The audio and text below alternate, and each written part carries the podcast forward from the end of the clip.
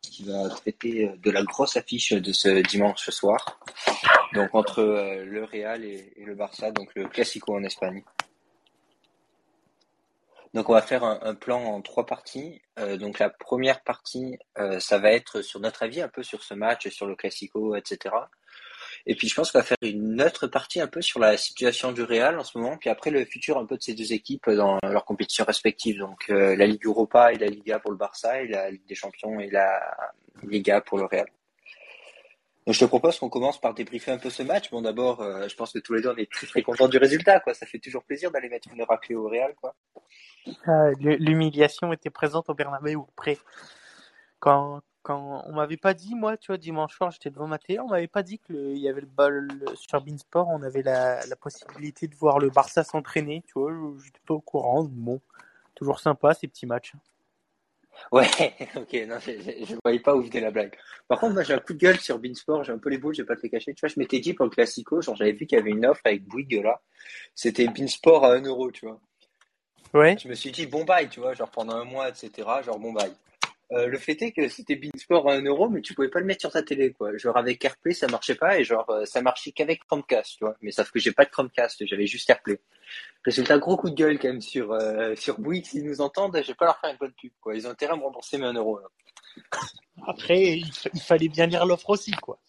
Non, je te promets que l'offre, elle était pas comme ça. Ils te disaient, voilà, sur Bouygues TV, etc., vous pouvez avoir euh, Beansport. Sauf que Bouygues TV, ben, genre, ça, il y a une application sur l'Apple TV euh, mais elle est disponible que si tu as une adresse mail Bouygues, quoi. Donc il faut être client, euh, client fixe. Enfin, c'est un peu le bordel, mais gros coup de gueule quand même, quoi. ok. Euh, donc voilà, donc j'avais un peu les boules et tout. Mais bref, peu importe.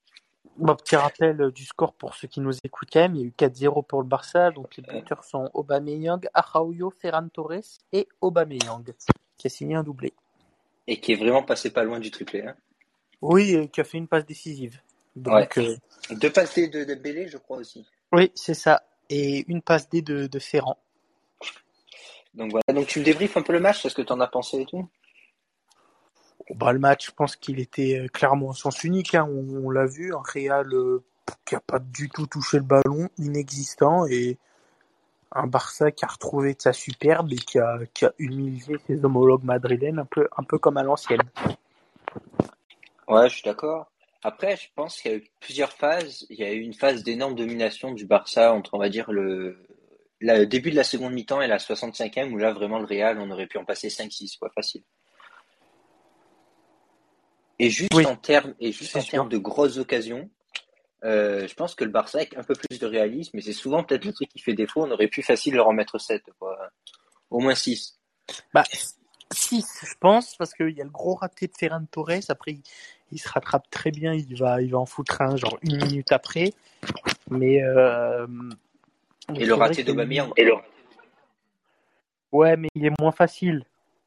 Je veux dire le, truc à la 70, 65e là quand il est seul, il a juste à mettre le pied là pour que ça rentre? Il est assez facile celui-là. Euh, bah, il est assez facile, mais la balle arrive un peu derrière lui, donc il faut qu'il la redresse, ou elle arrive vite, enfin, je sais plus. Euh. Il faut quand même faire Torres à la 45 46e, il est seul face au but, et il est pas foutu de la mettre. Hein. C'est-à-dire que le problème, c'est que, genre, c'est qu'il la cadre pas, quoi. À la limite, bon, Courtois, il aurait fait un arrêt de fou, tu vois, mais là, il la cadre pas, quoi. Oui, euh, ça va, il se rattrape bien derrière. Oui, il se rattrape bien derrière. Et je pense que c'est bien au niveau de la confiance. Euh, que Ferran Torres il marque. Genre, je rigolais, etc. Je disais, bon voilà, Ferran Torres, c'est déjà mieux, tu vois. Il vendange, mais il vendange beaucoup moins qu'au moment où on l'a recruté, quoi. Donc il est sur la bonne voie. en fait, ce qui est, ce qui est impressionnant, c'est sa capacité à avoir des occasions. Il a un nombre d'occasions par match, c'est ahurissant. Il est tout le temps libre. Il faut juste maintenant qu'il règle la mer parce que à chaque fois, il est tout seul. Bon, certes, il vendange un peu, mais à chaque fois, il, il a les occasions, au moins. Ouais. Je sais pas ce que tu fais là, si tu te fais un rail de coq ou quoi, mais tu fais un boucan. Excuse-moi, excuse-moi, non, je jouais avec, euh, avec mon maître. effectivement, c'est, peut-être. C'est pas une bonne idée. Euh, donc voilà. Euh, après, bon, on parlait un peu du Real. Il y avait deux absents de, deux titulaires et le capitaine qui était absent. Enfin, deux titulaires, dont le capitaine qui était absent. Donc Benzema qui a manqué et puis aussi. Ferland. Mendy. Ouais. Ferland Mendy. Donc voilà. Après, euh, honnêtement, moi, je, depuis le temps que j'en parle, mais c'est des morts vivants au milieu de terrain du, du Real Madrid. Et là, on a vu la jeunesse du Barça, mais on a surtout vu la, la vieillesse du Real Madrid, de quoi, genre euh, Modric nul, Kroos nul, Casemiro il a été nul, euh, et puis la défense, la défense du Real qu'on me présentait comme solide. Il y en a même certains qui m'ont conseillé, qui m'ont influencé, qui me les ont fait prendre sur MPG. Je commence à avoir des regrets, quoi. Parce que Militao, c'est tout sauf solide. Hein. Bah, le problème, c'est que je sais pas, il y, a- là- un Ouais. manque d'organisation dans cette équipe. Ils, ils ont dû faire sans Benzema et t'avais l'impression que rien rien n'allait. Tout était euh, comme s'il y avait un déséquilibre si tu faisais une tour de Capla et qu'il y avait un déséquilibre à- dès, la, dès la construction de la tour. Ouais, genre, les fondations étaient mal faites, quoi. Voilà, et donc euh, bah forcément ça a tout fait foirer.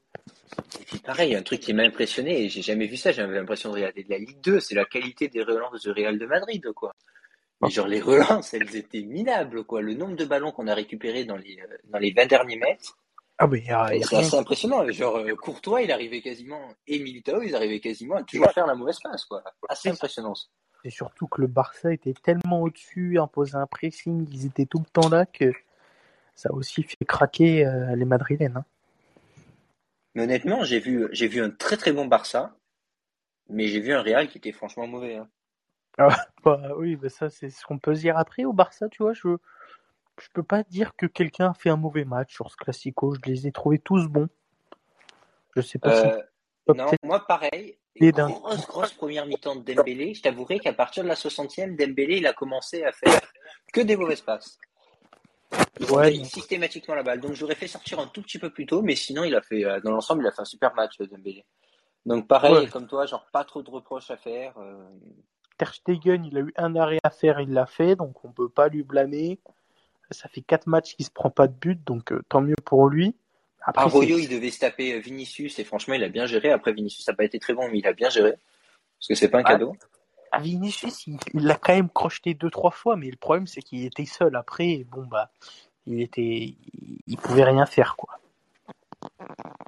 Mais c'est vrai qu'il n'a pas été très bon. Mais, euh, mais voilà, après, je pense que c'est toute l'équipe du Real qui a pas été très bonne. Il n'y a Bah, pas le- de particularité. Après, Valverde, par exemple, en- il joue avant-centre, je crois, c'est ça. Genre, franchement, C'est li- bah, c'est limite le meilleur joueur du Real, Valverde dans ce match-là. hein. Ah ouais? Ah, tu vois Rodrigo, il a été nul. Rodrigo, Militao, ils ont été nuls. Oui, bah donc Valverde, meilleur joueur du. Et avec ah après tu peux compter Courtois, mais Ouais, Courtois sur, a le- fait sur les joueurs euh, de le champ, champ. Euh, moi, pour moi, c'est Valverde qui a fait un peu le match. Enfin, je lui mets un 4, tu vois, dans, en Ouais. note, mais c'est quand même celui qui a réussi un peu, un peu le plus de choses, quoi. Et puis, il n'avait pas un rôle facile, quoi. Non, Euh, donc, je pense, voilà pour le bilan du match. Après, moi, je, voulais faire un parallèle, avoir ton avis sur ça. Euh, on a beaucoup parlé de Messi dépendance au, euh, à Barcelone, là, ces trois dernières saisons.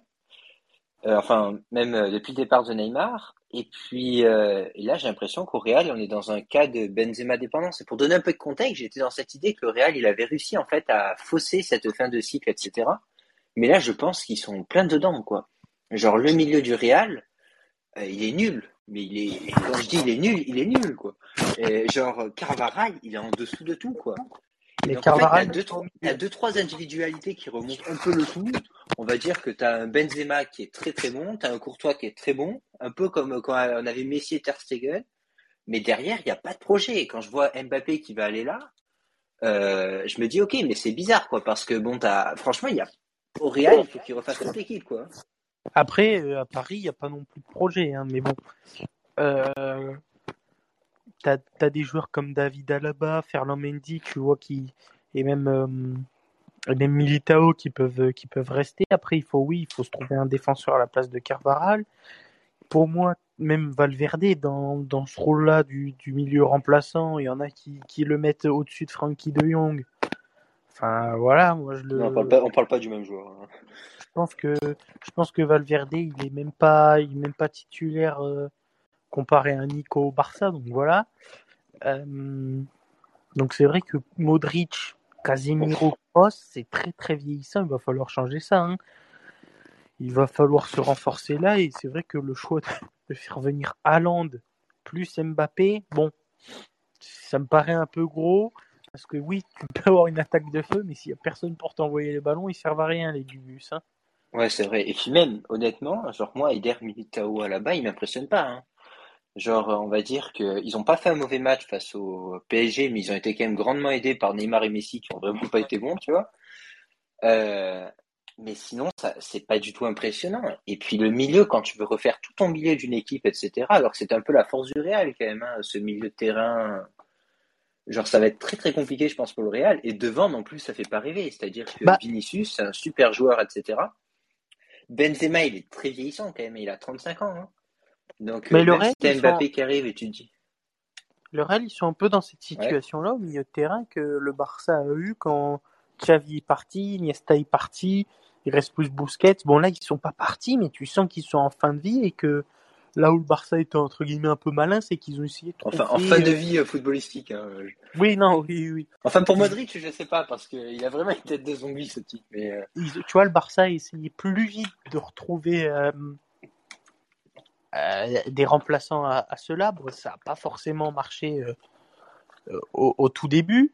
Et là, le Real, ils, sont, ils ont fait le pari de se dire bon, bah, on va les garder jusqu'au bout et on va trouver quelqu'un après. Mais là, là, ça va être très compliqué de trouver quelqu'un après. mais ça, je suis d'accord. Mais même, on préfère, regarde, on fait le même parallèle que le Barça de 2015, tu vois. Genre, tu retires les, les milieux de terrain, quoi. Casemiro, enfin, nous, on a perdu, on a perdu Xavi, Iniesta, qui était important, etc. Donc, le Real, il perd son milieu de terrain. Modric Euh. Le Barça, en 2015 aussi, il perd euh, son cadre derrière. Genre, qui était Mascherano.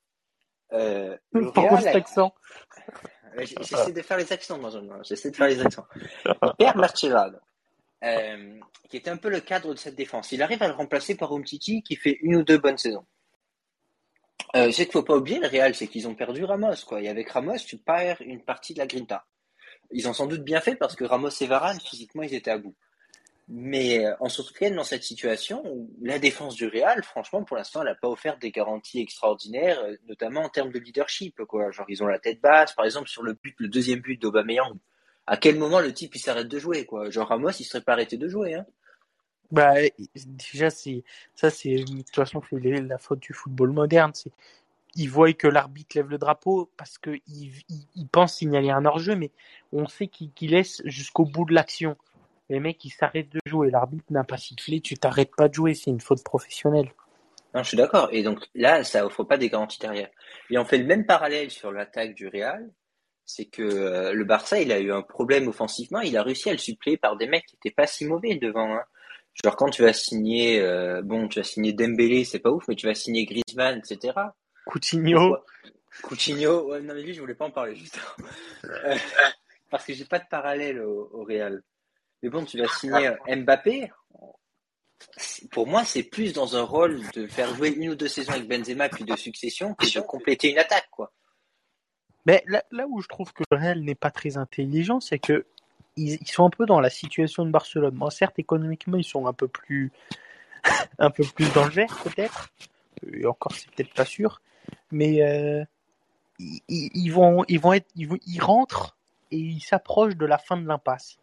Le problème, c'est qu'ils veulent tout miser sur une attaque, mais euh, il y a tout. Enfin, moi, la, surtout la paire latérale droite, parce que Fernand Mendy est plutôt bon, et le milieu, ah, c'est quasiment tout à refaire. Hein. C'est mon, mon propos. Mais le truc, c'est que pour le Real, à mon avis, ils s'y prennent trop tard.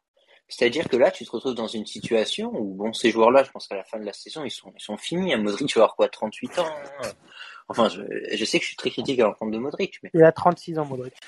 36 ans T'es sûr qu'il a pas plus? C'est sûr et certain, je viens de vérifier. Vas-y, 36 ans. Donc il aura 37 ans l'an prochain. Euh, bon, c'est pas jeune pour un footballeur. Kroos non, et Casemiro, il ils sont 37, beaucoup. Il aura 37 ans cette année. Ah, ok. Kroos et Casemiro, ah, ils sont plus jeunes, mais physiquement, ils ont l'air d'être un peu à bout, un peu comme Busquets. 30 et 32. Genre... Oui, ils ont oh été à bout, euh, à bout plus tôt. Et donc, on se retrouve dans cette situation. Le Real, il doit changer ses trois milieux. Euh, franchement, il lui manque euh, un ailier au Real. Après, il y a des.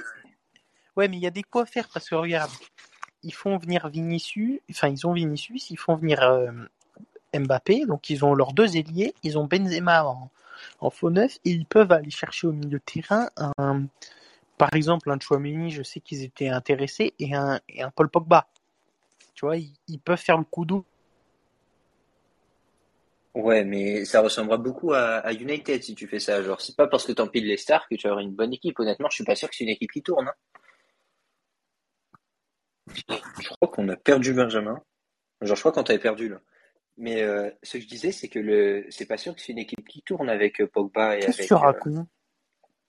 Forcerait au terrain. genre, t'étais, genre, t'es- tu nous as coupé, t'es parti, Ben. Je sais pas pourquoi. Hein? De quoi? Enfin bref, Oh là, genre on t'es parti. pas. Je suis parti de quoi? Oui, genre t'es pas, tu t'es déconnecté. Je sais pas pourquoi. Genre, t'étais plus connecté au truc. Genre, tu, tu buguais quoi. Oh, bah, j'ai toujours été là. Ah, enfin, ce que je disais, c'est que je pensais pas que ça serait forcément l'idée d'empiler des stars, genre ça marcherait, quoi. Dans le sens où, euh, genre United a déjà essayé, tu vois, et franchement, c'est pas une grande réussite, quoi. Non, mais dans le sens où il leur faut des milieux. Et là, en milieu, actuellement, je pense à Pogba et Chouamini qui sont accessibles. Après, Et à Kanté voir. aussi, peut-être. Peut-être le plus gros Oui, coup, quoi. Il faut, il faut voir avec Chelsea après. hein, mais, euh, mais oui. Après, Euh, euh, pour en revenir à Barcelone, tu vois, là où ça a été fort, tu vois, c'est que Xavi a réussi à mettre en place, c'est, notamment dans une chanson. euh, j'a- j'avais écouté ça et j'avais bien aimé, j'avais bien aimé la métaphore. C'est toujours dans l'œil du cyclone comme Sergio Busquets. Et c'est ce que Xavi un peu a réussi à faire, c'est que Busquets, si tu regardes bien ses matchs, il bouge plus. C'est un peu Ouais, comme en j'ai. Espagne et un peu comme à l'époque. Et en fait, toute l'équipe tourne autour de lui et, et j'ai l'impression que c'est avec ce Barça-là aussi qu'on va loin, quoi. Mais c'est dire que Koeman qui voulait faire courir euh, Busquets, c'était pas la bonne idée, quoi, quand t'as vu Busquets, quoi. Parce que quand il court, il est Bah, toujours en retard. il court pas, mais en fait, il a une, une telle aisance technique, une telle vision de jeu que, en fait, c'est parfait.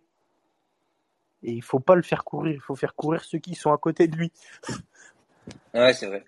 Euh, une nette différence entre le Barça et le Real dont on parle pas assez, c'est quand même l'importance de la Masia, c'est que le renouveau du Barça, pour, pour l'instant on parle pas encore, on va pas reparler de renaissance, parce que bon, ça fait que trois mois qu'il est là, Xavi.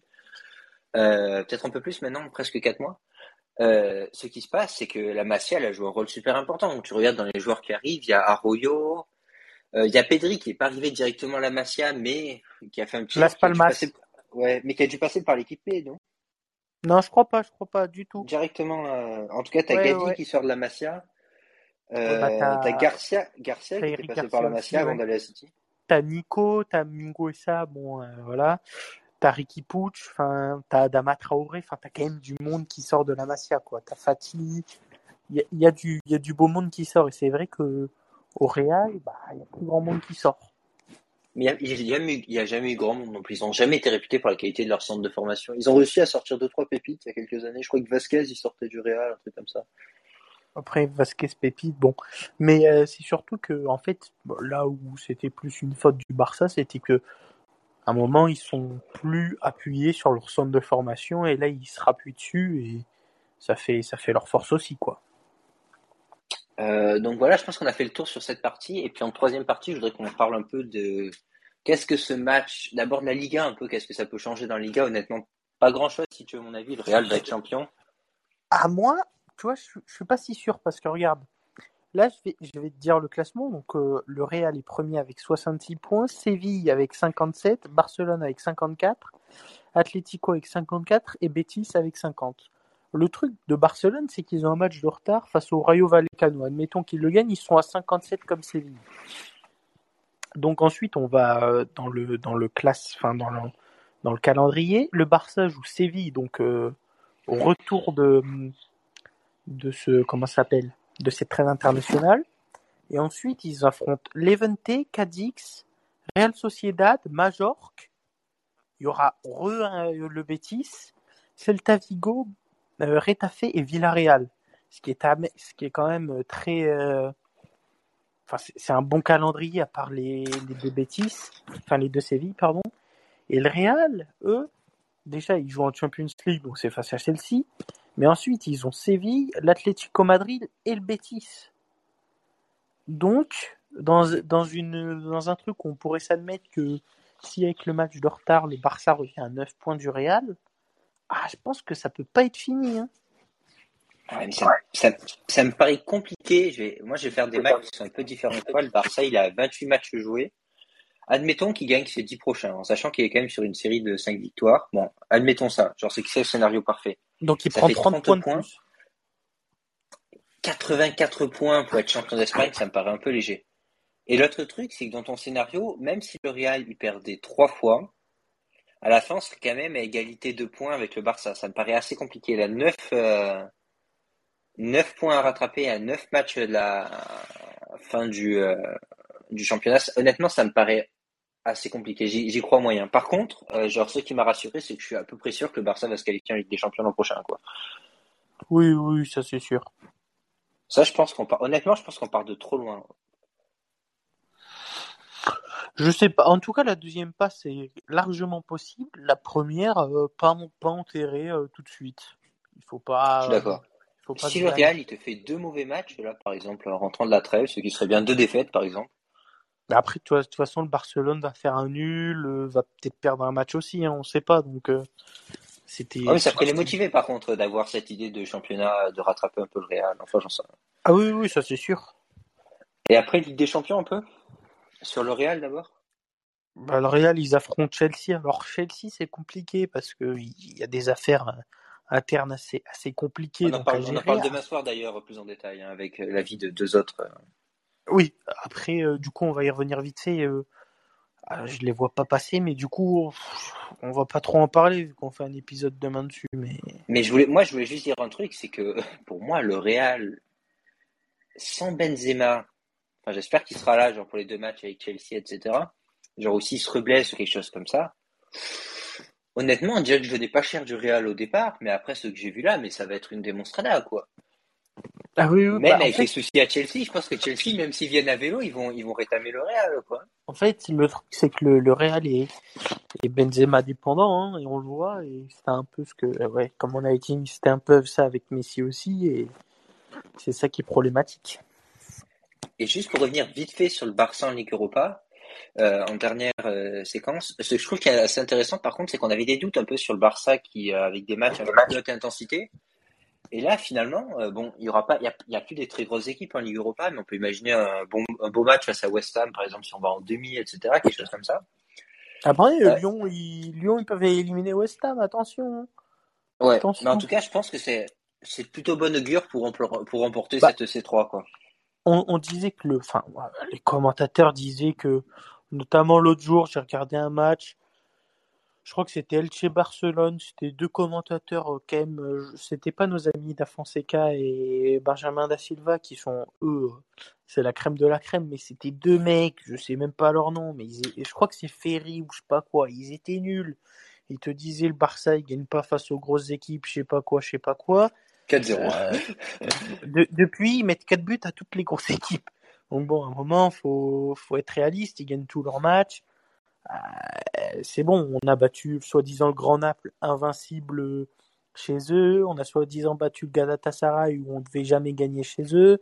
On a battu le Real, on les a humiliés, on ne devait jamais gagner chez eux. À un moment, il faut arrêter quoi. Trop, ils, aiment trop enterrer le Barça. Euh. Je pense qu'ils ont, ils avaient mal mesuré les effets de l'arrivée de Xavi. Puis le dernier truc, c'est que ce, Bar c'est que ce Barça, en plus, genre, il fait plaisir. T'as envie de regarder les matchs, regarder les matchs même du début de saison, là, quand t'avais Coman. Putain, c'était une pénitence, quoi. T'espérais qu'il y ait un penalty pour marquer un but, quoi. Là, tu regardes le Barça avec plaisir. Il y a des buts et tout. Et puis les joueurs, tu vois qu'ils prennent plaisir. Et ça, c'est super, quoi. Mm. Bah, aussi, ce qui est bien avec ce, Barça-là, et c'est pour ça que je suis pas trop fan d'un retour de Messi et tout, c'est que tu vois, il n'y a pas de grosse, grosse star à, euh, tu vois, Parlement, je sais, sais plus comment on dit, mais il n'y a pas une grosse star qui ressort de cette équipe, un Ronaldo, un Mbappé, tu vois, ils sont pas un peu tous sur le même piédestal, il y en a forcément qui sont plus surélevés et plus en dessous, mais ils sont pas dans cette catégorie de, il y en a pas un qui, il y en a qui pourraient y aller, mais il n'y a pas cette catégorie de la star suprême qui domine cette équipe et tout, et c'est plus un 11 stars entre guillemets, genre euh, c'est plus c'est une équipe que genre une star et euh, dix joueurs. Ouais, bah, c'est ça qui est le football, c'est aussi un 11, tu vois, ils sont pas dépendants de quelqu'un ou quoi. Un Dembélé moins bon, il va être euh, ça va être un un Adama Traoré qui va prendre le dessus, enfin Et tu, tu le vois, genre le, le petit ballon piqué de Jong, la talonnade d'Aubameyang, le roulé de Ouais, ça fait plaisir, ça. Ça fait plaisir. Et il y en a pas, tu vois, qui, qui se prennent pour la star de cette équipe, qui, qui pète des. C'est un très solide. Et... Ouais, ils veulent, ils veulent, ils veulent mouiller le maillot, quoi. Ouais, c'est un groupe, quoi. C'est. Donc, je pense qu'on va s'arrêter là, non?